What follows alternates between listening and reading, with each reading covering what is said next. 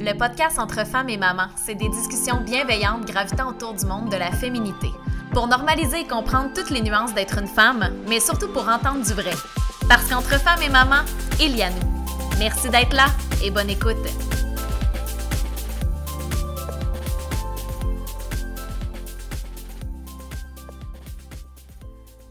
Bonjour et bienvenue à la deuxième saison du podcast Entre femmes et mamans. Ici Kim Roberge. Alors aujourd'hui, j'ai reçu Guylaine Bois pour deux épisodes, dont le premier d'aujourd'hui qui porte sur son parcours. Je prends le temps de faire un petit trigger warning parce qu'on parle de violence conjugale. On aborde aussi le thème du suicide. C'est un épisode par moment plus difficile, mais c'est vraiment exprimé avec du recul et de façon plus distancée. Euh, ce ne sont pas des événements récents pour Guylaine, mais ça fait quand même partie de son histoire donc elle aborde le tout avec une paix intérieure, mais je tenais quand même à, le préciser là, parce que pour certaines personnes, ben, ça va peut-être être plus difficile à entendre que d'autres. Alors voilà. Euh, mais c'est une discussion qui, malgré tout ça, là, malgré que ça semble peut-être lourd, là, euh, vite comme ça, euh, c'est super inspirant de voir la femme qu'elle est devenue, qu'elle a fondé son entreprise au monde, qu'on va aborder plus dans le deuxième épisode, justement. Là, ce sera pas du tout la, la même lignée. mais je trouvais que, tu sais, on entend souvent des histoires de femmes avec un caractère fonceur qui vont aller euh, contre vents et marées pour atteindre leurs objectifs, euh, des femmes qui savent ce qu'elles veulent depuis toujours et tout, avec de l'assurance et mais on n'est pas toutes comme ça. Puis on n'a pas tout un réseau autour de nous pour nous élever, pour nous supporter. Euh, je crois aussi qu'il y a un facteur chance, tout simplement, qu'on n'a pas toutes. Euh, donc la vie de Guylaine, sa maternité surtout, euh, ça n'a pas été de tout repos, mais ça l'a quand même né où ce qu'elle est aujourd'hui. Et je crois que c'est parfois de prendre conscience que tout est une phase, hein? que même dans les moments plus difficiles, dans l'adversité, ben un moment ou un autre, ça finit par passer. Alors voilà, je vous laisse sur cette discussion. Merci de ton partage, Guylaine. Merci d'être là, d'écouter l'épisode. Si vous vivez des choses difficiles, n'hésitez jamais à aller chercher de l'aide, à appeler, que ce soit les maisons des familles, des ressources comme les maisons pour les femmes, des lignes d'écoute, de contacter votre médecin. Euh, parfois, c'est le seul geste à poser, ben, c'est de prendre le téléphone. Donc, euh, sachez que c'est toutes des ressources qui existent pour vous si vous en avez de besoin. Alors, merci vraiment d'être là et bonne écoute. Alors, allô Guylaine, merci beaucoup d'avoir accepté l'invitation. Bonjour, merci de me recevoir. Ben merci à toi. Et pour commencer, Guylaine, j'aimerais ça que tu prennes le temps de te présenter pour qu'on se fasse une petite idée de qui tu es. D'accord. Alors, je suis euh, maman. Je trouve que c'est ce qui me définit le mieux. Une maman euh, de deux grands-enfants. Je suis même une grand-maman et je suis copropriétaire de Haut Monde, le centre de soins périnatal qui est situé à Thetford. Alors, je suis massothérapeute et si je résume, je suis euh, praticienne en périnatalité. C'est un mot qui englobe tout. Oui, vraiment, vraiment. Ben merci Guylaine euh, d'avoir accepté l'invitation d'être là aujourd'hui. On s'est parlé avant euh, d'enregistrer l'épisode, puis ben c'est ça. J'aimerais peut-être ça que tu nous expliques de prime abord, ben tes grossesses, comment que ça s'est passé, comment que la maternité est arrivée dans ta vie, c'était quoi le contexte à ce moment-là? Tu sais, déjà d'emblée, pour ta présentation, tu te présentes comme étant une maman, tu sais, avant même de dire que t'es une femme, tu sais. c'est vrai. On dirait que c'est comme l'affaire qui va résonner le plus. Tellement. Euh, fait que, tu sais, on comprend que ça prend une grande place dans ta vie. Fait que comment que c'est arrivé, ça, la maternité pour toi? Écoute, euh, je suis mère depuis que j'ai deux ans, je te dirais. Euh, à deux ans, je parlais déjà comme une adulte, puis j'étais assez comique. Déjà, j'avais ma, ma petite. OK. Ouais, fait que j'avais ma, oui, j'avais ma petite, puis après ça, ben, j'ai vieilli, j'avais toujours ma petite, et à un moment donné, j'ai même été enceinte. Oh, Donc, ouais, fait que vers 7-8 ans, j'ai même essayé de me faire une césarienne. OK. Ouais, parce que là, j'étais enceinte depuis un bon bout de temps, fait que... Faut, faut que ça sorte de là un moment donné. oh, c'est bon. Fait que, ouais, fait que ça... la fibre maternelle, déjà, ancrée, C'était que ça. C'était que ça. Euh, mes parents faisaient une sortie, ils me disaient Viens-t'en, Glenn, on s'en va. Fallait que j'appelle une gardienne pour ma petite. Ça a été comme ça jusqu'à temps que je devienne presque adolescente. Et quand je devenais adolescente, ben là, euh, la seule idée que j'avais, c'était devenir une mère. Fait que moi, j'avais pas envie d'avoir une carrière. J'avais envie d'être une mère, d'être mm. enceinte, de vivre la maternité. J'étais passionnée par les bébés. J'étais bonne avec les bébés quand j'étais petite. Moi, je voyais une poussette, là, puis il fallait que je cours, aller voir le bébé, puis euh, prendre les bébés, m'occuper des bébés. Ouais, j'aimais ça. Ah, wow! J'aimais ça, j'étais fascinée par les femmes enceintes. Donc, j'ai attendu le moment de ma grossesse euh, impatiemment. Et je l'ai peut-être fait, je dirais, dans une mauvaise période. Dans... C'était pas les meilleures circonstances, mettons. Hmm. Je suis devenue follement amoureuse d'un homme. Et euh, c'est avec lui que j'ai décidé d'avoir mes enfants, mais c'était peut-être pas. C'était, oh, j'ai envie de dire, c'était une situation qui était comme incontournable. Le jour où je l'ai rencontré, j'ai vu dans son regard que j'allais l'aimer comme j'avais jamais aimé de ma vie, hmm. mais que ça allait être souffrant. Et j'ai pas compris pourquoi j'avais eu ce, sentiment-là sur le coup, mais avec recul, je me rends compte que des fois, je sens les choses. Hmm. Donc, euh, et j'ai jamais pu y échapper. Donc, je me suis lancée dans une relation très intense euh, avec un homme qui était pas bien, un homme qui était souffrant. Donc, c'est pas un homme qui était méchant, loin de là, mais c'est un homme qui était souffrant. Mm. Il a jamais voulu me raconter ses souffrances qui s'étaient passées dans son enfance. Je sais que ça a un lien avec ses parents. J'en sais pas plus, mais, mais c'est ça. C'était peut-être pas le bon, le bon timing non plus. Euh, j'avais pas de carrière, je venais de faire trois ans de cégep dans trois affaires différentes. Je n'étais pas capable de choisir une job. Moi, ce que je voulais, c'était être mère. fait que j'ai décidé de, après trois ans de cégep, j'ai décidé de tout laisser ça là et de devenir mère. Puis je me suis dit, quand je me connaîtrai plus, quand je saurai ou qu'est-ce que je veux. Quand j'aurai vécu ça, tu sais, ça t'habitait tellement. Exactement. Là, je pourrais me choisir une carrière. Mm-hmm. Donc, euh, je me suis lancée dans ça. Je ne suis pas tombée enceinte quand même sans, sans euh, l'accord de mon conjoint. Mais lui, il m'a dit, je veux me partir à mon compte. Fait que ce soit là ou que ce soit plus tard, ça va, ça va toujours être un peu compliqué avec mon horaire. Il, allait à l'école de jour, il travaillait de soir. Fait que c'était un homme qui, était, qui avait beaucoup de projets, c'était un grand travaillant. Donc, euh, c'est ça. Fait que je suis devenue enceinte de ma première fille. Ouais, de mon Comment tu as vécu ça, cette première grossesse-là? C'était tellement attendu, c'était oh tellement... Euh, je suis tellement intense, tellement amoureuse, tellement passionnée dans la vie que, euh, est tellement sensible que euh, j'ai pleuré ma vie. Quand j'ai su que j'étais enceinte, j'ai pleuré, pleuré, pleuré, de reconnaissance, de, d'excitation, de, de, peur aussi, de mm-hmm. plein d'émotions. Et dès le premier jour que j'ai su que mon bébé était dans mon ventre, j'ai commencé à lui écrire.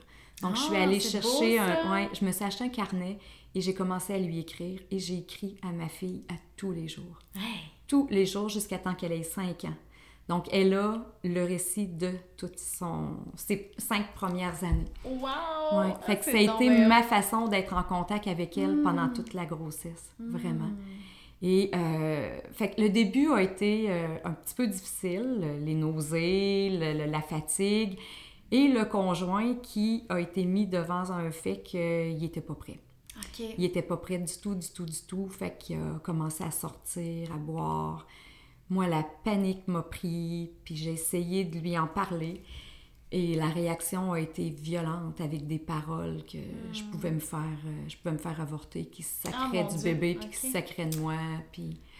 Fait que, tu sais, c'est ça. Je, je, me suis sentie beaucoup toute seule, responsable de cet enfant-là et heureuse de l'avoir. Jamais, jamais, jamais j'ai eu euh, un doute là-dessus ou un mais, c'est tout le climat autour, là, tu sais. Beaucoup de peur, beaucoup de hmm. solitude. Et comme c'était un homme qui était violent verbalement, euh, je marchais toujours sur des œufs. Fait que je faisais hmm. attention à tout ce que je faisais, tout ce que je disais. Et financièrement, ben, j'avais pas beaucoup de sous. Et j'avais même plus de travail. Ben, j'ai arrêté de travailler, donc euh, c'est ça. J'étais à la maison pas d'argent. Ouais, c'est ça. Tu te retrouves comme dépendante, t'es comme prisonnière. Exactement. À la merci comment de. C'est ça. Comment t'es supposée te sortir de là, là dans un contexte comme ça, tu sais? Il faut, il faut pas que ta vie coûte cher. Donc, euh, pour décorer la chambre du bébé, t'achètes un carton de Lorama puis tu fais un beau dessin. Tu mets ça mm. sur le mur. Puis tu prends ce que des amis de ma mère te t'offrent généreusement, tu sais, de vêtements, de de petites douillettes, de, de ça. Fait que j'ai rien acheté pour ma fille. Hmm. Ça, j'ai trouvé ça, ça a été difficile. Parce qu'on rêve toutes d'avoir une, belle chambre, toute bien décorée, d'acheter des petits vêtements, puis de... Moi, j'ai fait zéro de ça, J'ai acheté hmm. un mouche bébé neuf, puis euh, c'était à peu près tout. Fait que, hmm. c'est ça. Fait que, tu sais, j'ai pas pu vivre ma grossesse en me faisant plaisir, en vivant le j'étais en amour par-dessus la tête. Ça, je peux pas dire que cet enfant-là a été créé dans l'amour, dans la passion, tout ça. Puis j'étais vraiment en amour avec mon conjoint, mais c'était une relation difficile parce qu'il était violent. Puis il y a eu des crises pendant la grossesse où euh, j'ai eu très peur, où j'ai eu à m'en aller. Euh. Puis c'est une violence qui paraît pas? Non.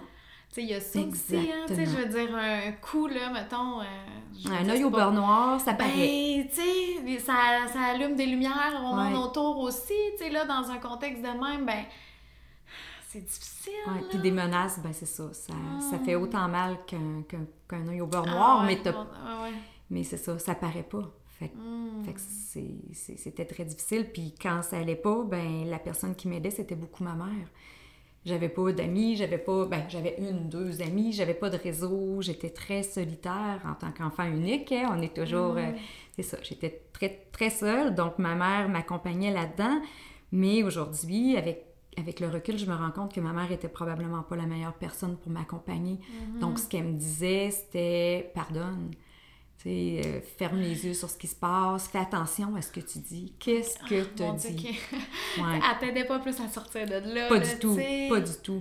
Puis quand j'ai eu Virginie, je me souviens, euh, quand je suis sortie de l'hôpital, euh, Virginie, j'étais en train de la nourrir, j'ai donné un sein, je suis allée la changer de couche, je me préparais à lui donner l'autre sein, puis mon chum il me dit Qu'est-ce que tu fais là après? Ben j'ai dit là, je donne du lait à Virginie, je vais lui donner l'autre sein. Ah, il dit Moi, je sortirais avec les gars du cégep faire un tour. Let's go! Et il est revenu comme à 5 heures du matin, euh, ben sous, il avait fini ça aux danseuses. Fait que toi, tu sors de l'hôpital avec ton nouveau-né et t'espères au moins une fois avoir ton conjoint avec toi puis avoir euh, et là, ça se passe comme ça. C'est pas ce à quoi on rêvait du tout. Hmm. Et là, moi, je raconte ça à ma mère, puis elle me dit pardonne. Ah, mon Dieu! Pardonne. tu sais, pendant qu'on va se parler, ça se peut que je dise des hmm. choses. Tu sais, ma mère est, décédée il y a pas tellement longtemps, puis je veux pas que les gens pensent que c'était une mauvaise personne. Euh, jamais, jamais, jamais je, je, voudrais dire une chose comme ça, mais elle avait ses souffrances, elle avait son éducation, elle avait sa mm-hmm. façon de voir les choses, puis moi, j'étais la petite enfant unique, vulnérable, qui voulait toujours plaire à sa mère, puis mm. qui, qui était très docile. Ouais, c'est ça. Puis tu te Tu sais, je veux dire, aujourd'hui, tu as fait une paix avec ça aussi. Là, eh là tu nous partages ton. Oh mon Dieu, excusez. Tu nous partages ton histoire, mais tu sais, t'as pas de rancœur envers ta mère pour ça aujourd'hui. Tu sais, c'est ça. Là, y a Ni envers mon conjoint. C'est ça. Tu sais, il y a une paix qui s'est faite avec ça, sauf que, tu sais, c'est quand même important dans, le processus. Là, on comprend que, tu sais, ça venait juste accentuer, en fait, l'emprise. que au final, il y avait comme quasiment deux personnes qui avaient une emprise sur toi. Exactement. Exactement. Ouais. Fait que, puis, tu sais, le, le, le, le, reproche aussi d'avoir. Euh, tu le savais que c'était pas un bonhomme pour toi, puis tu l'as mm. fait pareil, mm. puis euh, tu étais trop jeune, j'avais 21 ans, mais quand même, tu sais, puis j'avais pas de carrière, puis j'avais pas de. Fait, que là, c'était comme là, le choix il est fait, tu sais, le bébé est là. Fait que là, c'est ça, pardonne puis endure, tu sais, c'était comme un peu ça le message. Fais attention à ce que tu dis parce que tu fais, mm. organise-toi pour que ça coûte rien, que tu. Ouais, ah fait que c'était la, la, la, peur tout le temps. Mm. C'était le régime de la peur. Mm. Puis tu as eu un deuxième enfant oui, ensuite? Oui. Euh, une journée où je prenais une marche avec ma fille euh, en poussette. La première année avec ma fille a été extraordinaire. Et un jour, on prenait une marche ensemble, il faisait soleil, c'était à peu près le mois d'avril. Puis tout d'un coup, à travers les arbres, j'ai vu une lumière. Et là, j'ai senti un sentiment d'amour tellement fort en dedans de moi. Et là, j'ai su qui s'en venait un autre enfant. Hmm. Et ah, ça, a été, euh, ouais, ça a été vraiment intense comme moment. Et euh, c'est ça, quelques, quelques ben, en fait, à peu près dix mois plus tard, j'avais mon deuxième enfant, Sébastien, qui est né en 30 minutes.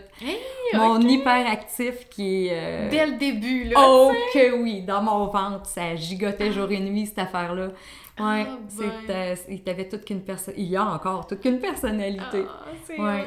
Puis pendant la grossesse, ben, c'est-à-dire juste, juste avant la grossesse, on a déménagé. Donc la première année de vie avec ma fille, ça a été numéro un parce que j'étais beaucoup seule avec elle. Ouais, c'est de là que ça allait bien. je me sentais bien, j'étais en T'avais ton bébé, t'étais mère, Oui, oui, elle était merveilleuse. C'était un bébé qui dormait bien, de bonne humeur. Je dansais avec elle, je faisais plein de choses. On allait prendre des marches, on allait au parc, je la balançais. C'était c'était le rêve. J'étais dans une, vraiment une belle période. Et euh, comme je restais loin de mes parents et que mon conjoint travaillait beaucoup, il m'a dit ben on va s'acheter une maison puis on pourrait déménager proche. Donc euh, on a acheté la maison de mes parents qui eux se sont achetés une nouvelle maison. Et c'est là que ma vie a complètement, euh, a complètement changé. On a dû cohabiter quelques semaines avec mes parents le temps que leur maison soit prête. Puis là, la relation que ma fille avait avec moi s'est modifiée parce que ma mère est comme devenue son visage euh, de, bonne maman, tu sais, qui dit oui à tout. OK, ouais. Ouais, fait que hmm. dès, ce moment-là, ma mère a commencé à, j'aime pas dire ce mot-là, mais comme à saper mon autorité. Hmm. Fait que euh, quand c'était l'heure de la sieste, Virginie disait qu'elle avait pas le goût, ma mère disait c'est pas grave, je vais l'amener au parc, on va faire, tu sais. Fait que la relation a commencé à changer. T'étais comme le, seul parent, tu sais, mettons, là, on va dire que le son père devait pas être tant là pour l'éducation, puis tu sais, d'amener la structure, là, mettons, dans, dans la journée. Fait qu'en plus, tu sais, toi, t'es là pour la stabilité, la sécurité, puis tu sais, justement, ben oui, il y a des heures de dodo, puis il y a des... Ouais. C'était moi le 24 sur 24, mais là, il y avait quelqu'un d'autre qui ah, venait faire une autorité et défaire ce que hmm. moi, j'avais instauré, qui marchait tellement bien.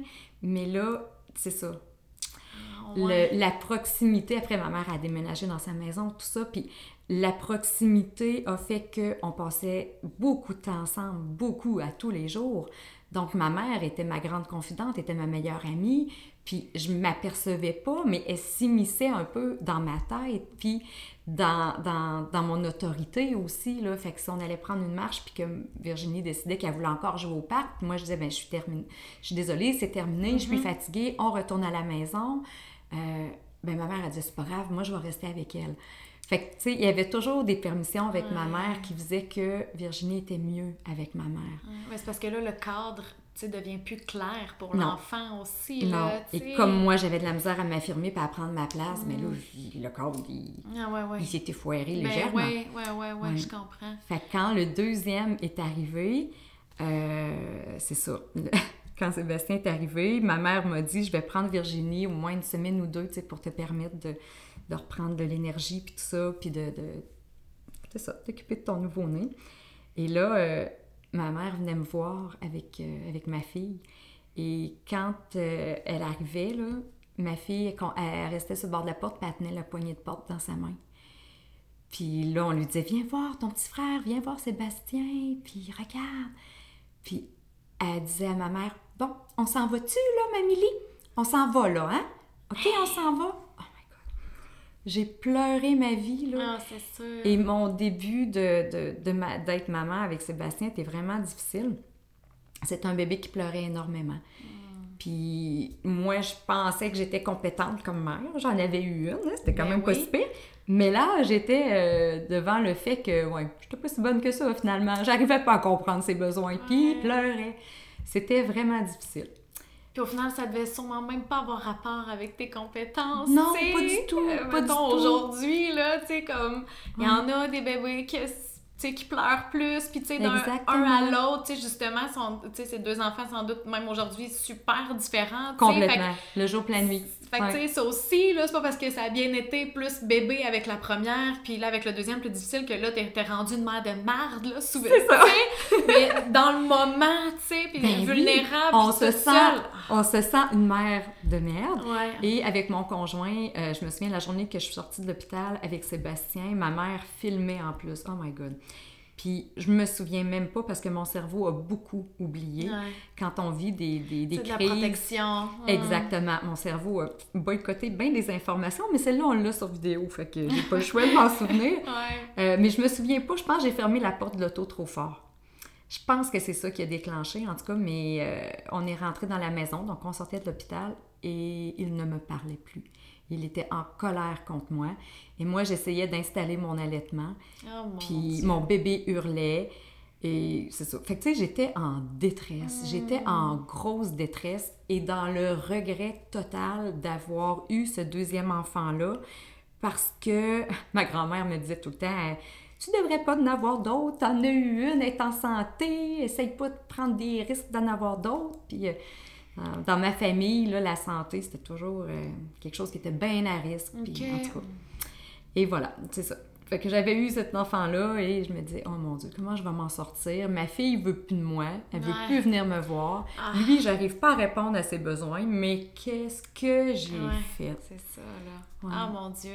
Puis en plus, j'imagine même pas avec les hormones. Tu sais, je veux dire, tu viens d'accoucher, t'es. Ah, tu sais, dans fait que tout dans la violence, oh dans la peur, dans la culpabilité, mm. dans le regret en même temps que je vivais le grand amour avec ben mon petit garçon. Que... Tu sais, lui, il devait ressentir tout ça. Ah, mon Dieu, oui. Tu sais, ah, c'est tellement des éponges, là, comme... Là, il devait te sentir pas bien. Vulnérable. Fait que là, c'est peut-être pour ça qu'il pleurait plus, parce que Exactement. comme... Il y a de quoi qui marche pas, mais tu sais, ah, c'est quelque chose. comme mon premier allaitement avait pas. Ben, mon allaitement fonctionnait, mais euh, sous l'emprise de ma mère, elle m'a dit euh, que j'étais mieux d'arrêter d'allaiter puis de lui donner le biberon. Fait qu'elle elle, elle m'a forcé à arrêter d'allaiter complètement. Euh, donc, mon deuxième allaitement, pour moi, l'allaitement, c'était primordial celui-là, là, j'allais l'allaiter deux ans de temps. Ouais, c'est ça. Il n'était pas question que personne me fasse démissionner. Ouais, c'est ça. Que personne te euh, dise, non. Euh, choisisse pour toi, en fait, pour toi et ton bébé, tu sais, je veux dire. Ça. L'allaitement, ça c'est un choix que toi et le bébé vous faites ensemble. Tu sais, des fois, c'est le bébé qui se désintéresse euh, au bout de plusieurs mois, mettons, puis c'est correct, tu sais, la fin se fait naturellement, comme mais là, qu'une tierce personne vienne décider que. Je hmm. pense que ce serait mieux que tu arrêtes. Ouais. Fait que hum, c'est ça. Mon deuxième, ben là, je voulais vraiment, vraiment, vraiment, vraiment beaucoup l'allaiter. Hein. Fait que j'ai mis toute l'énergie que je pouvais jusqu'au moment où l'infirmière du CLSC passe et me dit Ouais, j'ai l'impression que ton bébé prend pas de poids. Puis là, ah. elle remet en doute mon allaitement. Et ma mère qui me dit T'es en train de te brûler comme la première fois. Puis, et voilà. Fait qu'elle me dit Pourquoi tu le mets pas au biberon? Et deuxième fois de suite. Et là, c'était le deuil total. Ah, c'est ça. Total, total. Fait que là, j'ai descendu bas. J'en ai pleuré un coup. Penses-tu que c'était comme une dépression postpartum? Dans, dans un sens? Peut-être un peu. Peut-être pas entièrement dépression postpartum, mais, mais tout ça mis ensemble, les hormones, mm. la violence, le, le, le deuil de l'allaitement, le deuil de mes grossesses aussi. Moi, j'aurais voulu vivre des grossesses épanouies avec un conjoint. Tu sais, que c'est l'harmonie, que c'est la... Que mais c'était pas ça. Puis mon conjoint ne voulait pas avoir d'autres enfants, fait que je savais que c'était mon dernier.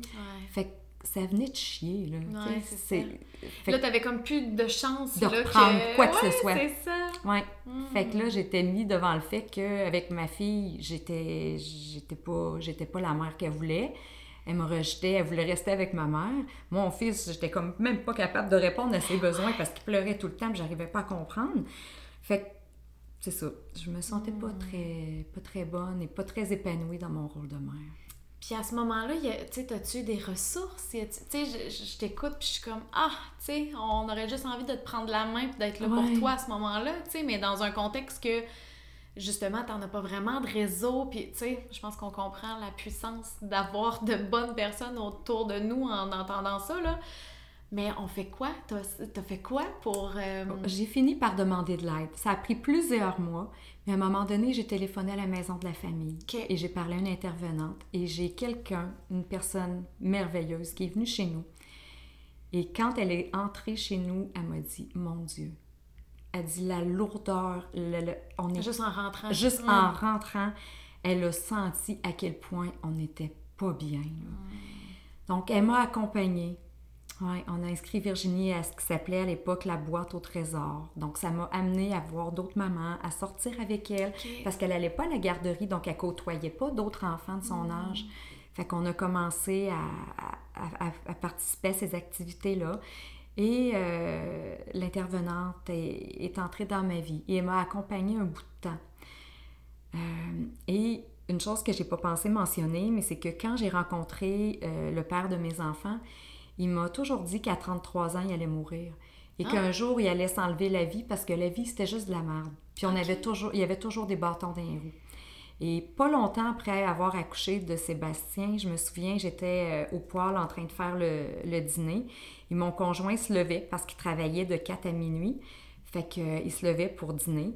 Et on venait d'annoncer le décès euh, d'un homme très public qui travaillait euh, pour TVA. Et euh, il est resté debout devant la télé. Et quand il a entendu la, nouvelle, il venait d'arrêter l'émission qui était en cours pour annoncer le, décès de cette personne-là. Et il a dit Ça aurait dû être moi à sa place. Et là, ça m'a frappé, mais j'ai dit Ben voyons donc, pourquoi tu dis quelque chose comme ça? Tu viens d'avoir un petit garçon, tu as une petite fille de deux ans et demi, tu m'as qui, qui t'aime, qui je suis folle de toi, mais pourquoi tu voudrais mourir? Mm-hmm. Puis c'est ça, ça, a été en dedans de lui tout le temps, ça. Mm. Une espèce de mal-être, là, tu sais. Oui, puis comme s'il savait, lui, que ça allait finir de même. Puis que ça allait finir à 33 ans, et c'est exactement ce qui s'est passé. Mm. Oui. Quand tu disais qu'il était pas bien, hein? Mm. Tu sais? Il était souffrant. Ah. Vraiment. Puis l'amour qu'on n'a pas, en tout cas, je pense, que l'amour qu'on n'a pas eu de nos parents, ça, là, c'est la base. Mm. Fait quand même que tu auras une conjointe qui t'aime, quand même que tu auras d'autres personnes plus tard dans ta vie, ça remplace pas. Lui, il y a eu de quoi de briser, là. Enfant. Hmm. Ouais, Puis il a jamais pu réparer ça, tu sais. Il n'est pas allé chercher l'aide nécessaire. Il est pas, Non, non. Il t'en avait même pas tant parlé, non, justement. Il voulait pas que je sache. il voulait pas que je sache qu'est-ce qui ah, s'était passé. C'est terrible, garder ça pour hmm. soi, tu sais. On saura jamais ce qui est arrivé, mais comme après ça... Ça excuse pas, des fois, les, comportements qu'il y a eu, mais ça explique ça explique des hmm. choses, oui.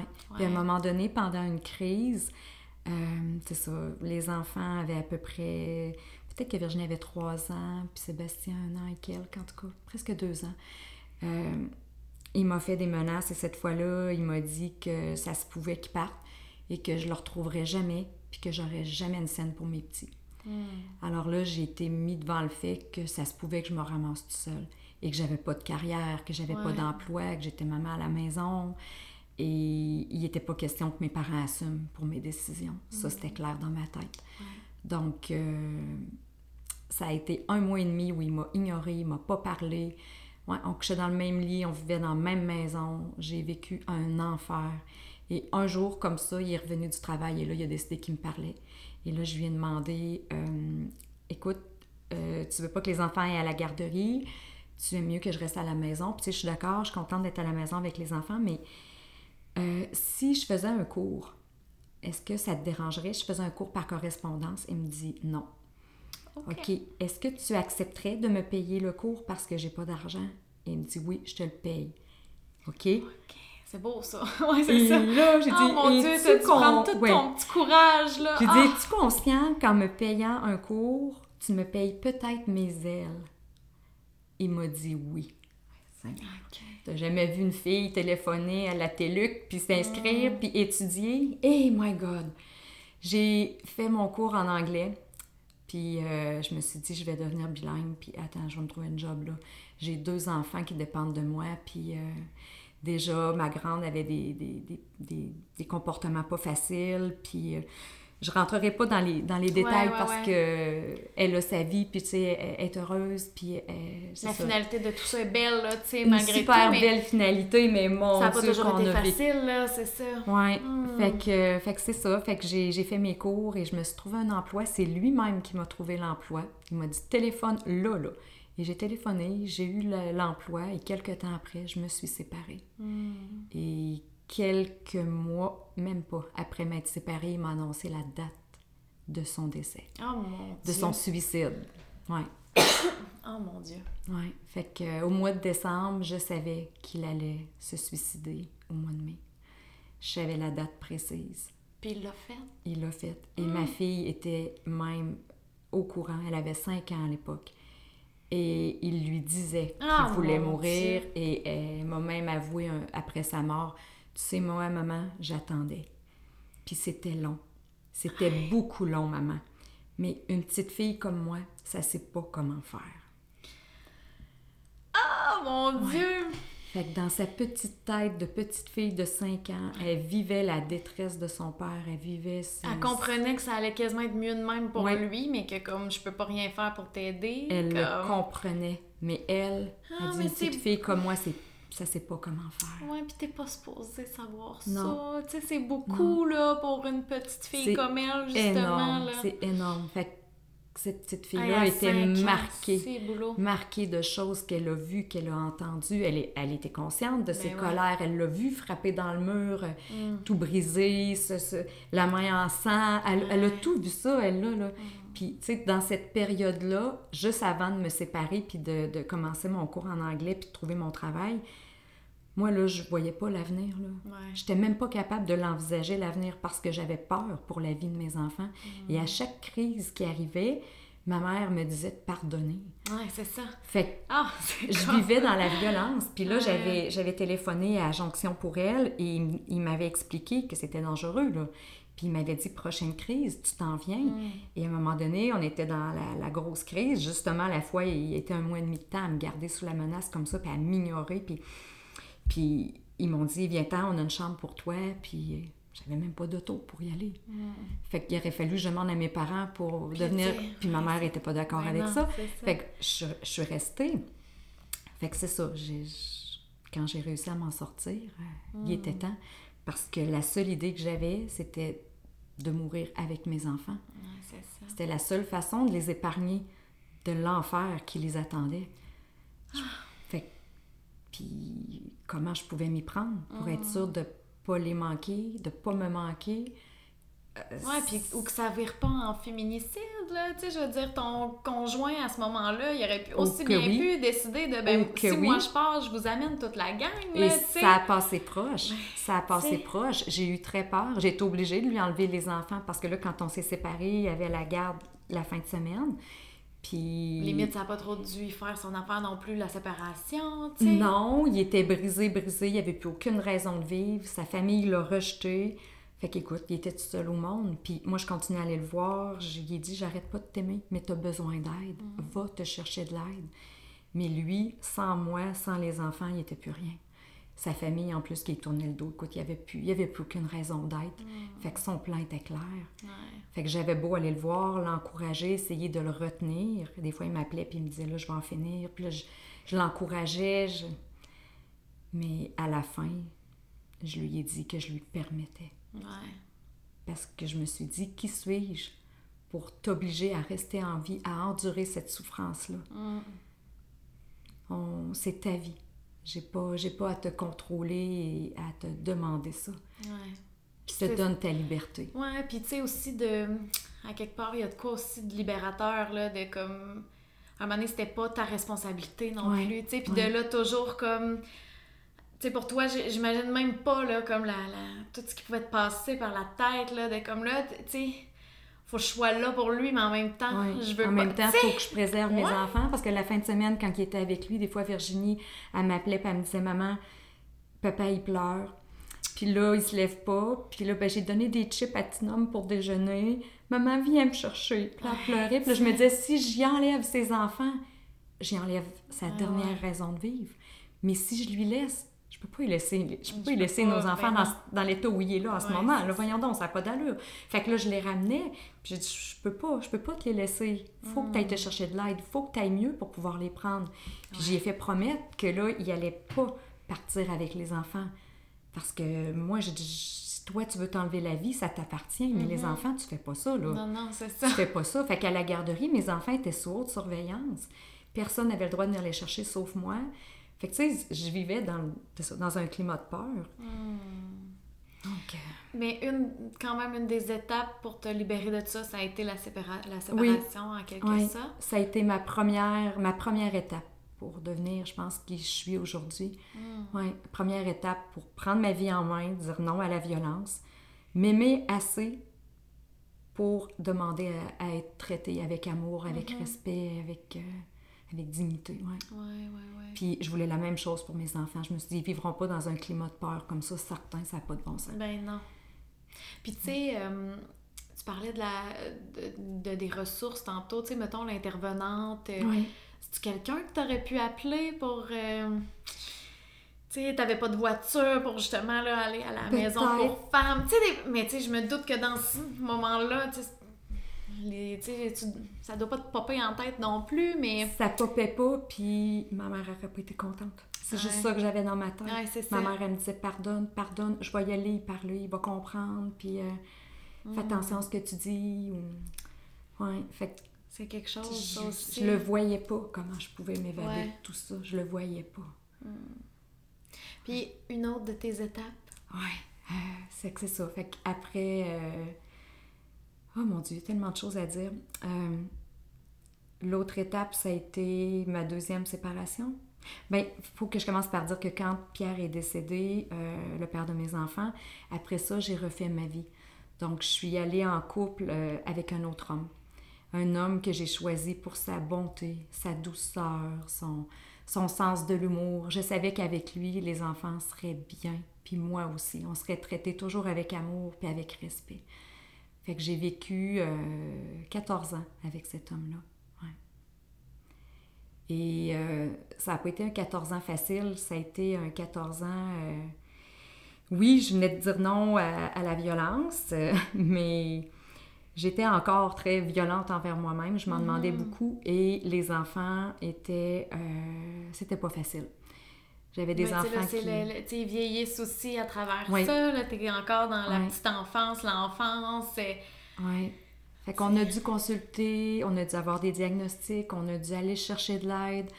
Je me sentais nulle, nulle, nulle. Je n'étais vraiment pas une bonne mère, selon moi. Je pense qu'avec Aujourd'hui, si je regarde tout ça, je me dis, ouais, j'ai été vraiment bonne.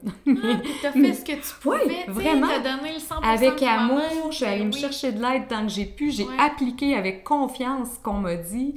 Euh, ouais, mais mon Dieu, qu'on en a bavé, que ça a mm. été épouvantable. Cet homme-là est extraordinaire d'être resté avec nous, nous avoir aimés dans tout ça. Vraiment. Mais euh, tout ça m'a changé, je pense. Et là, la première étape avait été de dire non à la violence et la deuxième étape a été de dire non au contrôle. Donc à ma mère qui m'a contrôlé. Parce que quand je me suis séparée la première fois de Pierre, le père de mes enfants, ma mère m'a obligée à me faire ligaturer. Ça, pour moi, encore aujourd'hui, ah, je, je, trouve ça... Mais disons, on fait ça qu'un animal. Mm. On fait pas ça avec notre enfant. Mais ma mère voyait puis je la comprends. Elle voyait à quel point ça avait été difficile, à quel point j'avais été en détresse. Puis elle m'avait aidée, elle m'avait supportée là-dedans. Donc elle, elle voulait plus revivre ça. Ouais. Elle voulait plus me revoir en détresse. Puis c'était inimaginable dans sa tête que je puisse vivre une grossesse et être épanouie. Pour elle, c'était de la merde du début jusqu'à la fin. Et elle m'a même fait des menaces. Si tu retombes enceinte, moi, j'aime mieux mourir que de voir ça. Là. Fait que. C'est gros, là. ouais, c'était gros. Fait qu'elle m'a dit Je garde tes enfants, puis tu vas voir le gynécologue, puis tu lui demandes de te ligaturer. Hmm.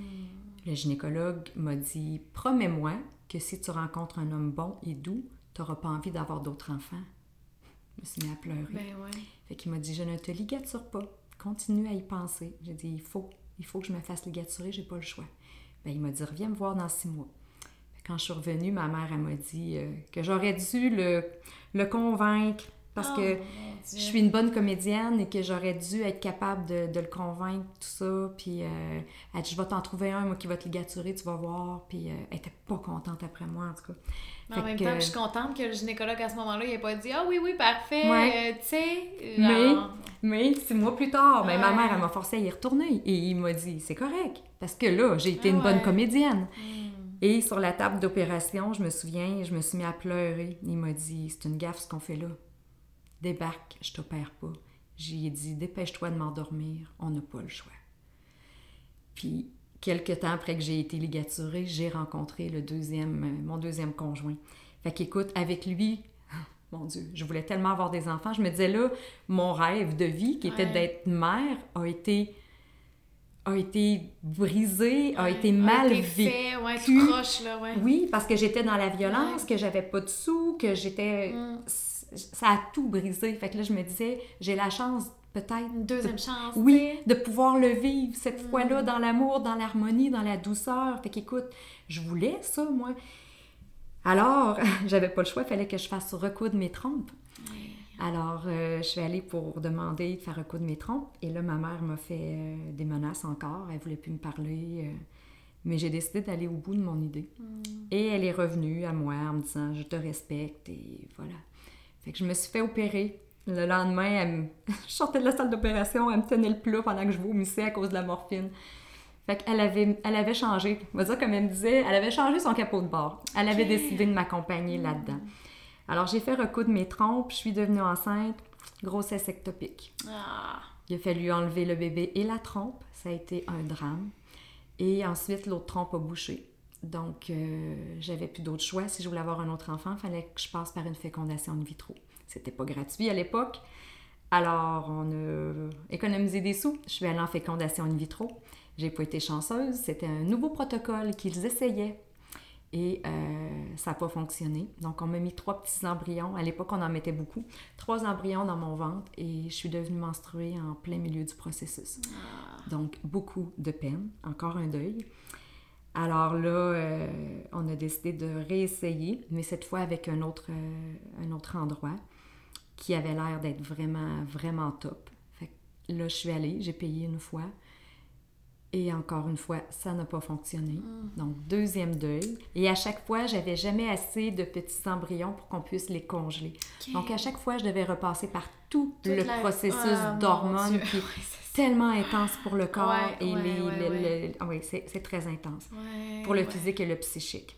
Ça n'a pas de bon sens. Donc, j'ai refait ça une deuxième fois, ça n'a pas fonctionné. Et là, la gratuité est arrivée, on avait trois fois gratuite.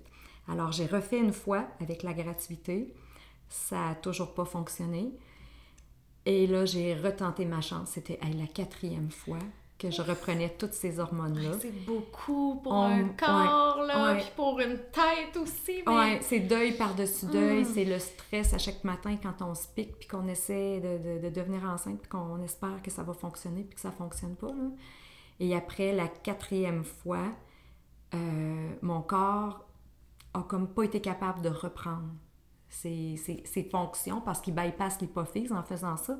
Et j'ai l'impression qu'il il- il s'est passé quelque chose au niveau hormonal qui a fait que mon corps a pas été capable de reprendre à 100%.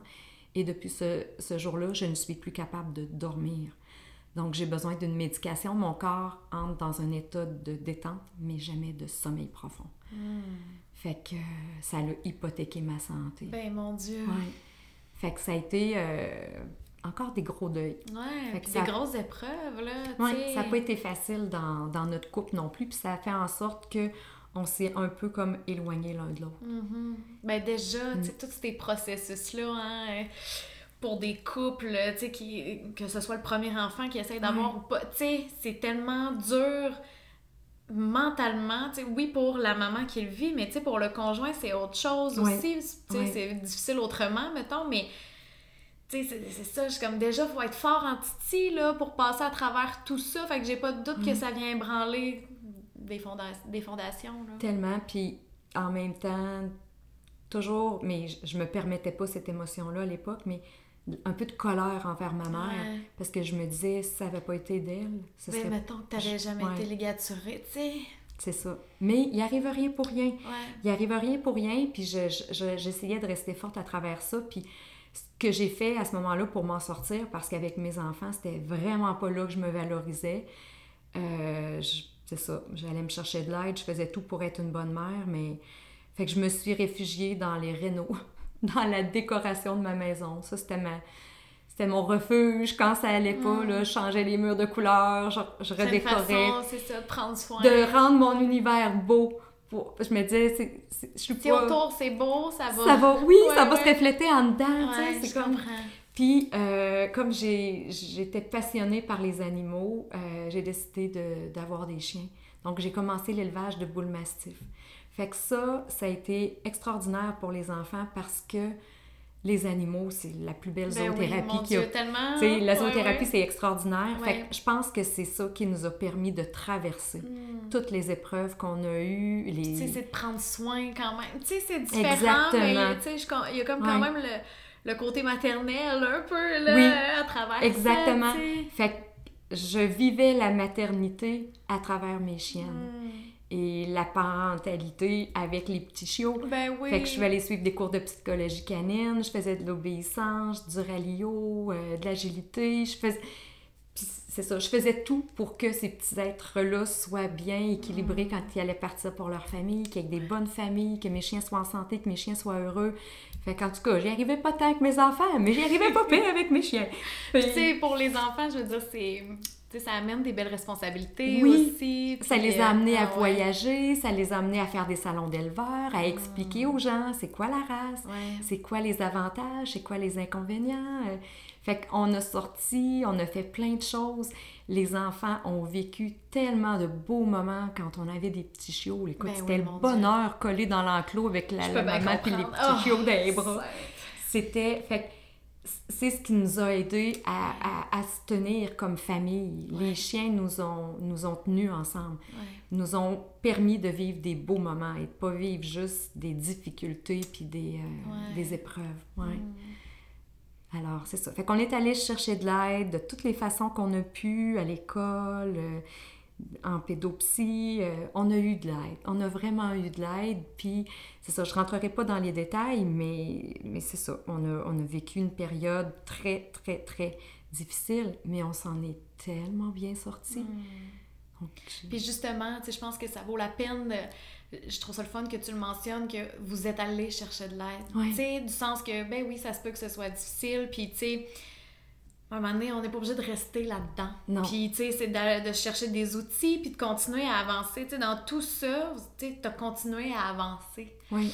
Fait que, tu sais, je veux dire, déjà, de ta première euh, union, tu sais, avec les enfants et tout, tu sais, comme tu disais, ta fille de 5 ans, elle a vu des affaires. que- Ouais. C'est sûr, là, que ça a eu un impact après en vieillissant, puis dans des comportements. Si Mm. son père, c'était quand je suis fâchée, je suis fâchée, je lui donne un coup de poing d'un mur, ben elle, quand elle est fâchée, moi tout, je me mets à donner des coups de poing. Tu sais, je Ouais. dire, Puis l'hérédité. ben oui, L'hérédité est là ça. aussi. Puis ça, on, on y pense pas quand on a c'est 20 ans, ça. qu'on choisit notre conjoint.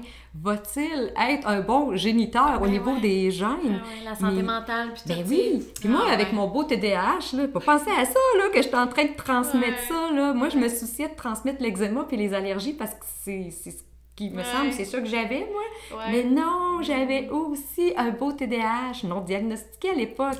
Il s'est fait diagnostiquer par la suite. Mais, fait que, ben, c'est Ben ça, quand ouais. ton fils, il marche chez les murs, là, puis qu'à six mois, il fait le tour de la maison, puis qu'il il, Ah il ouais. vide les armoires, là, tu te dis, il y a six mois, il est capable de passer par-dessus les barrières, de grimper au deuxième. et- T'es comme, wow! Ouais, ben c'est ça. supposé être un bébé, là, toi! Ouais, mais je me suis aperçue que, ben, hein, c'était un petit peu dans, c'était un petit peu dans nos gènes. Donc, c'est ça. Puis, c'est comme de, de réaliser que tout n'est pas sur nos épaules. hein. Il y a des Mm. choses qui viennent pas nécessairement de moi. Il y a des choses qui sont, qui sont innées, Ouais. qui sont tout simplement en nous, qui font ce qu'on est. Hmm.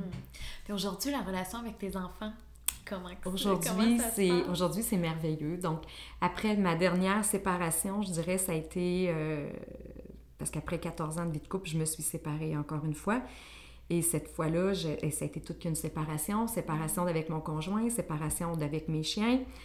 Et j'ai même décidé de quitter mon travail et de déménager dans une autre, une autre région. Alors, j'ai coupé complètement avec, avec tout.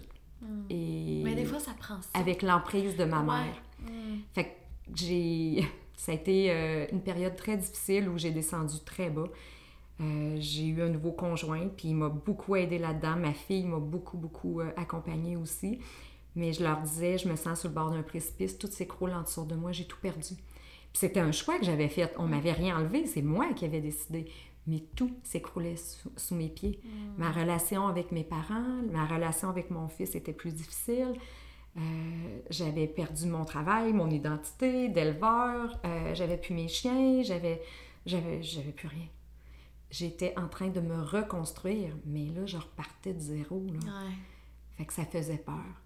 Mais c'est ce qui a fait, ça a été comme la deuxième étape qui, qui a permis que je devienne qui je suis aujourd'hui. Ouais.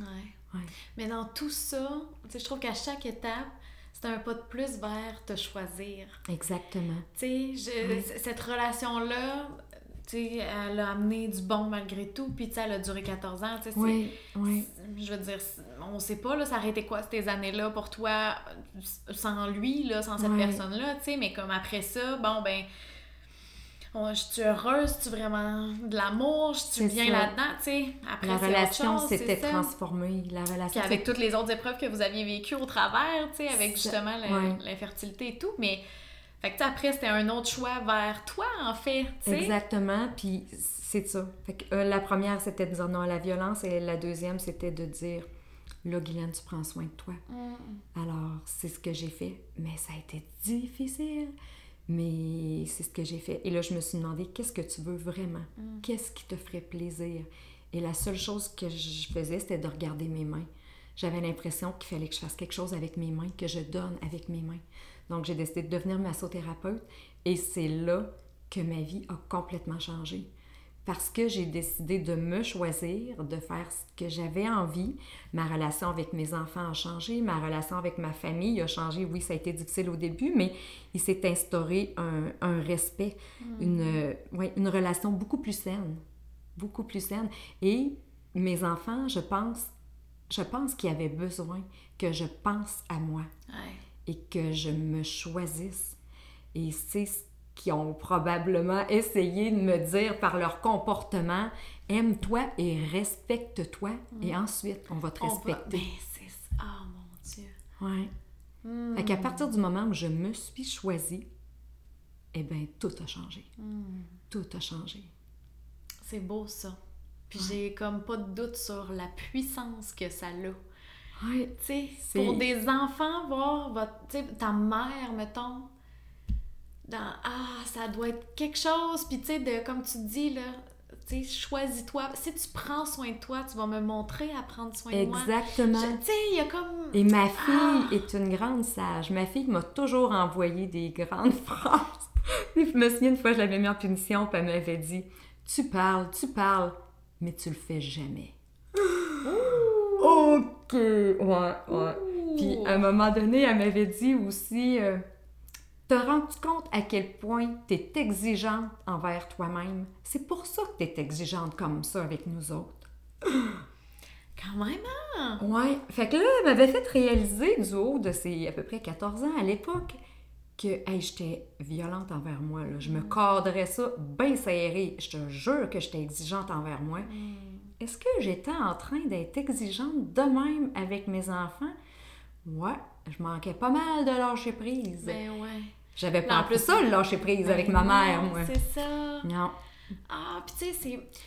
Toute ton histoire, ça me fait aussi penser. Tu sais, il y a la, matrescence, là, justement. Là, C'est comme.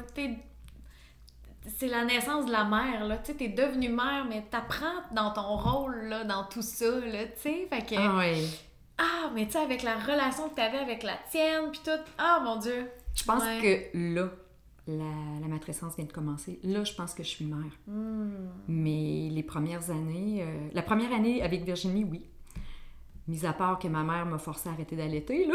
Ouais. ça, ça a été. Euh, mis à part ça, je pense que, ouais, j'ai eu une petite période où je me suis sentie vraiment une mère et une bonne mère. Je me suis sentie bien dans mon rôle et à la hauteur. Hmm. Mais après, je me suis jamais sentie à la hauteur. Ouais l'amour que j'avais pour mes enfants était jamais suffisant pour qu'ils aillent bien. Oui, c'est ça. Ouais. ouais. Fait que j'avais beau les aimer plus que tout au monde, j'y arrivais pas. Hmm. Si j'instaurais des règles, euh, c'était trop strict. Si j'en instaurais pas, je perdais le contrôle. c'est ça. C'était et, où la juste mesure? Et hmm. ma deuxième séparation, c'est vrai que les enfants étaient rendus euh, grands, euh, majeurs, rendus là, c'était différent, mais là, Aujourd'hui, je, suis comme plus responsable d'eux. Je peux les aimer, les respecter dans ce qu'ils sont. Et voilà, les laisser libres d'être. Parce que dans mon rôle, j'ai pu à, être responsable. Comme. Mm. Et c'est ça que j'aurais voulu avoir avant. Ce sentiment-là de c'est pas juste de moi que ça dépend. Mm. Mais ça, c'est dur. Puis dans le, tu sais, quand ils sont petits, puis tout, je ne sais pas si tu peux l'avoir, tu sais, ce feeling-là, mettons. Oui. Hmm. Mais c'est beau que là, rendu là. Aujourd'hui, je pense que hmm. ça, je suis capable. Ouais. je suis vraiment contente. Ça a, ça a été long. Mais aujourd'hui, je regarde mes enfants et je leur dis, écoute, tes décisions vont être les tiennes. Moi, là, je m'immiscerai pas là-dedans. Je peux, si tu me demandes conseil, te dire Moi, je les peux pour, être là, je peux contre, mais c'est pas... euh, mais pas plus, ça. pas Ouais. plus. Je déciderai jamais à ta place. Mais tu pourras pas, tu vas pas Non, reproduire non. non, plus le, Non, fait le que je pense- pattern, là. Ce qui est beau dans tout ça, c'est qu'on a arrêté une roue. Ouais. La roue du contrôle, Ouais. la roue de... Fait que pour moi, aimer, c'est laisser libre. Mm. Et ça, c'est une phrase que j'ai tellement répétée à mes enfants et que mon fils répète aujourd'hui. Puis il sait aimer, c'est laisser libre. Donc on laisse les êtres choisir. Ouais. Ça, c'est important. Fait que mes enfants, je les aime puis je les laisse libres. Mm. S'ils veulent venir à moi, ils sont les bienvenus. S'ils ont besoin de solitude, ils ont besoin de détente, ils ont besoin de... Correct aussi. Oui, exactement. Ah ouais. Mm, Vraiment. Puis avec tout ça, euh, Guylaine, t'as fini par partir ton, ton entreprise? Exactement, parce que hein, qui on est, euh, ça nous suit toute notre vie. Ouais. Donc, la petite, deux, la petite deux ans qui parlait de sa petite, puis qui s'imaginait qu'elle était enceinte, puis tout ça, ben, malgré qu'elle a essayé d'avoir une grosse, grosse famille, ben, je, je me suis dit, OK, je peux pas avoir d'autres enfants, euh, ben, on va faire autre chose. Mm. Puis Donc, quand- la maternité, tu sais, t'habitais tellement quand même. C'était tellement intense, c'était, ça a toujours autrement. été ma raison d'être. Ouais. Depuis que je suis au monde, que c'est ma raison, depuis que je suis au monde. Ouais, Quel beau ça. jeu de mots! Ah, mais ça. Donc, c'est comme ça que Au Monde est venu au monde. Mm. Parce que euh, j'ai fait mon cours de massothérapie et tout de suite, j'ai voulu masser les femmes enceintes. Donc, je suis allée me spécialiser en massage pour femmes enceintes. Et là, tout de suite, j'ai voulu masser les bébés. bébés. Alors, je suis Oh. allée prendre une formation pour devenir instructrice en massage pour bébés. Alors, ça a commencé comme ça. Et là, j'ai commencé par après ça à donner des cours prénataux. Et là, les mamans me disaient, ben on aimerait ça avoir euh, d'autres choses. On aime ça, être avec toi, on aime ça. Puis là, j'ai dit, oui, OK, je vais aller faire d'autres formations. Fait que yoga prénatal, yoga postnatal. Mais là, elles en voulaient encore. Eh Puis là, oui. moi, mon cerveau de TDAH était plus capable. Parce que hein, tout ça, là, maintenant. euh, oui, aller aux études à 40 ans, c'est ça. Hein, parce que j'ai pas mentionné mon âge, mais vous doutez bien que si je suis maman de grands-enfants et grand-mère, j'ai né plus 20 ans. Ben, je l'ai, mais deux fois. Fois deux. c'est ça. Fait que, euh, fait que c'est ça. Fait que je suis retournée aux études euh, sans arrêt hein, depuis, depuis mes 40 ans. Puis je suis passionnée, j'aime ça, puis j'arrête pas. Puis je n'ai pas l'intention d'arrêter non plus. J'ai j'ai tellement de choses à apprendre. Et c'est comme ça qu'au monde a vu le jour. Donc, j'ai voulu m'entourer d'une équipe parce que là, euh, moi tout seul, euh, je pouvais pas répondre aux besoins euh, et être professionnelle dans tout. Là. Ouais. Donc, je me suis... j'ai rencontré Megan, c'est drôle parce que c'est sa mère qui m'a qui m'a présenté, la mère de Megan qui m'a présenté sa fille en me disant c'est la personne qu'il te faut pour ton projet. Et je tombe en amour avec Megan tout de suite. C'était comme une moi, une mini moi. Ah, c'était ouais, vraiment, elle aussi toute petite, c'était la, la maternité qui l'attirait. Et elle a dit que quand elle allait être grande, elle allait avoir une maison de naissance. Hey, Ouais, ouais. Fait que, écoute, on pouvait pas, je pouvais pas mieux tomber. Ouais, Donc, vraiment. euh, je me suis, euh, je me suis euh, associée avec Megan et ensemble, on a fondé Au Monde. Mm. Et là, on a une super belle équipe de professionnels qui, qui sont avec nous, des passionnés de la périnatalité comme nous, qui sont là pour accompagner les familles dans cette période qui est tellement importante. Ah, Tellement, tellement, tellement. Mm. Où on a besoin de douceur, où on a besoin d'avoir confiance en soi, où on a besoin de se faire rappeler qu'on est correct, qu'on est, à la, Ouais. qu'on est à la bonne place, qu'on prend les bonnes décisions. euh. Mm. Ouais. C'est tellement hot! Oui, vraiment. Puis tu sais, au travers tout ça, tu sais, c'est ça, je suis comme, ah, c'est tellement une belle façon, je trouve. euh, C'était comme la suite logique pour toi, Oui, mettons, oui. là. Puis, tu sais, des fois, on nous dit que euh, quand il arrive quelque chose, c'est pour le mieux. Mm. Moi, je voyais pas comment ça pouvait être pour le mieux de pas Ouais. pouvoir avoir d'autres enfants. Ouais, je comprends. Mais là, là, Ouais. oui, c'était pour le mieux. Mm. Parce que si c'était pour me permettre de créer au monde, Ouais. c'était pour le mieux. Parce C'était que pour je me une autre sorte de bébé. Exactement, c'était pour un autre bébé qui me permet d'avoir plein de bébés, qui me permet de vivre la maternité avec ces femmes-là, avec, Ouais. leur, avec leurs conjoints. De leur Qui- apporter de la douceur, de la bienveillance et vous prendre soin d'eux concrètement, comme t'aurais peut-être aimé faire prendre soin de toi. Exactement, ça me permet de donner ce qui, pour moi, en tout cas, aurait été primordial. Ouais. De, de leur apporter la douceur, la, Mm. la confiance, euh, le respect. Tout ce que j'aurais voulu avoir, c'est ce que je donne dans le monde. Puis, tu trouves-tu que ça vient réparer quelque chose? Tellement, tellement. Par chaque femme qui est devant moi, qui allait, j'ai l'impression que je me nourris. C'est fou, là, mais la réussite de son allaitement, c'est comme si c'était la réussite du mien. ça vient mettre sur le petit bon, un, le petit bon. c'est tellement un bon, ah. là. Et c'est, pour moi, là, c'est un privilège qu'elle me permette de les accompagner dans ce moment qui est si important dans leur vie. Mm. Elles, partagent ça avec moi. Je me dis, quel honneur que j'ai. Et souvent, je vais être une des premières personnes à voir leur bébé après la naissance. Des fois, la, la, famille les a même pas encore vus. Et moi, j'ai la chance de de tenir dans mes bras ce petit être humain-là et de lui souhaiter la bienvenue au monde pendant que je lui fais un thalasso. Écoute, je, suis aux anges. Mm. Je, me dis, wow, la vie me réservait un cadeau encore plus grand mm. que de devenir mère pour une troisième fois. Mm. Vraiment. Mais c'est beau de le voir comme ça aussi. Puis t'en es, t'en es fait ça.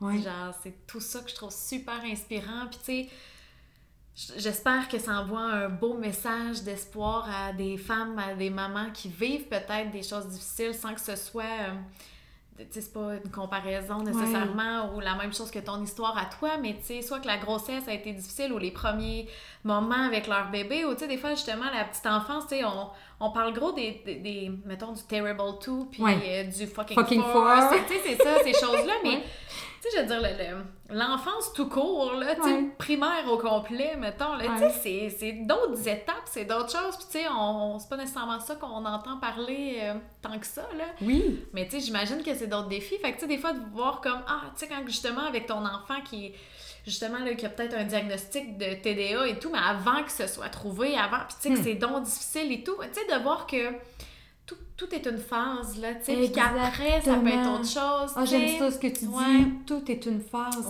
Puis il faut pas se dire que parce que là, ça va pas bien, ça va être comme ça le reste de notre vie. Il n'y a rien qui, qui, est fixe. Vraiment. Tout bouge dans la vie, puis mm. c'est ça qui est merveilleux. Ouais. Puis de prendre, tu sais, c'est ça, au travers de tout ça, que de... Quand tu t'es mis à te choisir puis à prendre soin de toi, que ah, automatiquement tu as vu les choses changer autour de toi. C'est fou pareil. Toutes les pièces de puzzle se sont emboîtées. Hmm. C'était ça qu'il fallait que je fasse. Mais si je l'avais su dès le départ. Donc ah. là, ma mission, c'est de le, dire aux hmm. femmes. Choisis-toi, pense à toi. C'est important. C'est important parce que comme mère, on est j'ai envie de dire, on est un peu le, le, le, solage de, de, la famille. C'est le cœur de la famille, c'est Exactement. la fondation. Quand maman va bien, que maman est rayonnante, mm. ça se répercute sur tout le monde. Quand maman est souffrante, ça se répercute aussi. Mm. Je dis pas ça pour que les mamans se sentent coupables, loin de là. Euh, on vit des situations, des fois on vit des décès, des, des, des, des, deuils, des, correct de pas bien aller, des fois, on a le droit de chicaner avec son chum, puis de, de ah, chicaner avec notre soeur, puis c'est la vie, c'est bien normal de perdre sa job, puis tout. Mais c'est ça, c'est quand on va bien, mm. ça, ça, aide beaucoup. Ben mon Dieu, mais ça. Donc il faut mm. prendre soin de soi parce qu'on reste la personne la plus importante tout le temps. Hmm, j'aime ça. Puis Guylaine, en terminant, euh, toi, tu prends soin de toi comment aujourd'hui? Avec tout ça? Aujourd'hui, euh, ouais, aujourd'hui, j'ai appris à être beaucoup plus à mon écoute. Euh, donc, toutes les épreuves que j'ai traversées ont fait en sorte qu'aujourd'hui, je fais de la fibromyalgie.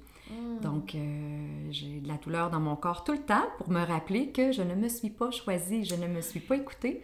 Donc, maintenant, je me choisis. Je me fais masser à toutes les deux semaines. Ça, pour moi, c'est le plus beau cadeau que je peux m'offrir. Je deviens millionnaire, je me fais masser à tous les jours. Ça, là, c'est mon reset. C'est une façon d'effacer les douleurs et de venir faire comme si j'effaçais un tableau, tu sais. Mm-hmm. Je passe le, je passe je passe l'éponge sur le tableau. Tous mes soucis, tout ce qui, qui pesait sur mes épaules est effacé mm. complètement. Euh, après ça, mes petites douceurs, aller prendre des marches dans le bois. C'est ressourçant. Ça, là, pour ah. moi, la nature, l'air, les oiseaux, ah, les animaux. Les animaux, mm. c'est mon bonheur. Passer du temps avec mon fils, ma fille, mon petit-fils, ça, c'est merveilleux. Voyager. Je me fais ce plaisir-là de voyager. C'est quelque chose que j'aime. Manger du chocolat noir. C'est tellement bon. Pas obligé qu'il soit juste noir, là, le chocolat, là. Non. N'importe quel. Mais c'est ça, c'est de s'accorder du mm-hmm. temps quand j'ai une grosse journée, que j'ai plus de douleur. Qu'est-ce là, je me, je, me parle comme un enfant. Guylaine, t'as bien travaillé aujourd'hui. Je suis vraiment fière de toi. Mm. Et là, là, il faudrait que tu prennes soin de toi. Qu'est-ce que tu pourrais t'offrir? Un bon bain chaud. Ah, yes, let's go, ma belle. Mais c'est beau, ça. Tu sais, je trouve que c'est de tu sais, t'as dit, euh, je me parle comme je parlerais à un enfant. Ouais, mais des fois, c'est ça aussi qu'on a besoin, tu sais, de comme.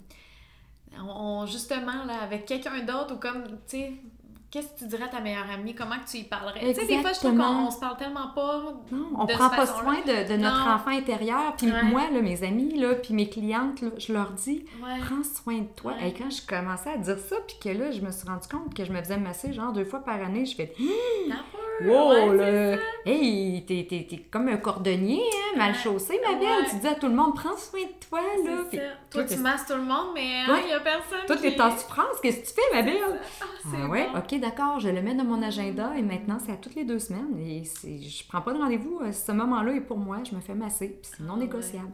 C'est très hot.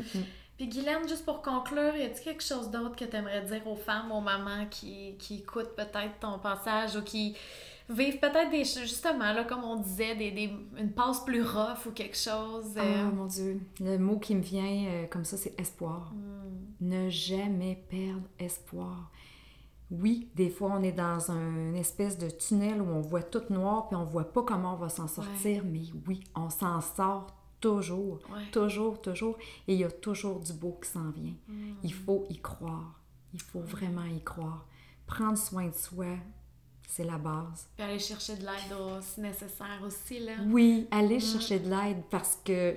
Il y en a des ressources, là. Oui, puis on dit toujours que euh, élever un enfant, ça prend tout un village. Donc, c'est pas juste sur nos épaules à nous comme maman. Mm, c'est bon, ça. Il faut être entouré. C'est la devise de Haut Monde. Mm, j'aime vraiment ça. oui. Puis un jour, il y a un prof qui m'a dit, euh, un prof de ma fille qui m'a dit, tu sais, Guylaine, mets pas tout sur tes épaules. Hmm. Il y a des gens qui vont accompagner ta fille et elle va prendre des valeurs, des, des idées, de d'autres. Ouais. Eh bien, l'être humain extraordinaire que ça a fait. Ma fille, elle est merveilleuse. Je me dis, hey, coudon, c'est bien trop vrai ça. Son séjour en Irlande lui a apporté des choses. Un autre endroit où elle est allée, lui a apporté autre chose. C'est ce qui fait la richesse de ce qu'elle est aujourd'hui. C'est pas juste sur mes épaules à moi. Ah oui, c'est beau. Je pense que ça fait du bien des fois se rappeler ça aussi. là. Oui, c'est pas mm. tout sur nos épaules. Il faut faire confiance, mm. lâcher prise. Ah. Pas facile, là, mais non. mettre les rames dans la chaloupe. Laisser aller la c'est ça. Mm. Ah, très hot. Ben, merci beaucoup, Guylaine, pour ça. Ça me fait plaisir. Encore une fois, merci d'avoir été à l'écoute. Je vous invite donc à me suivre sur Instagram pour ne rien manquer des prochains épisodes. Toutes les infos seront dans les notes du podcast.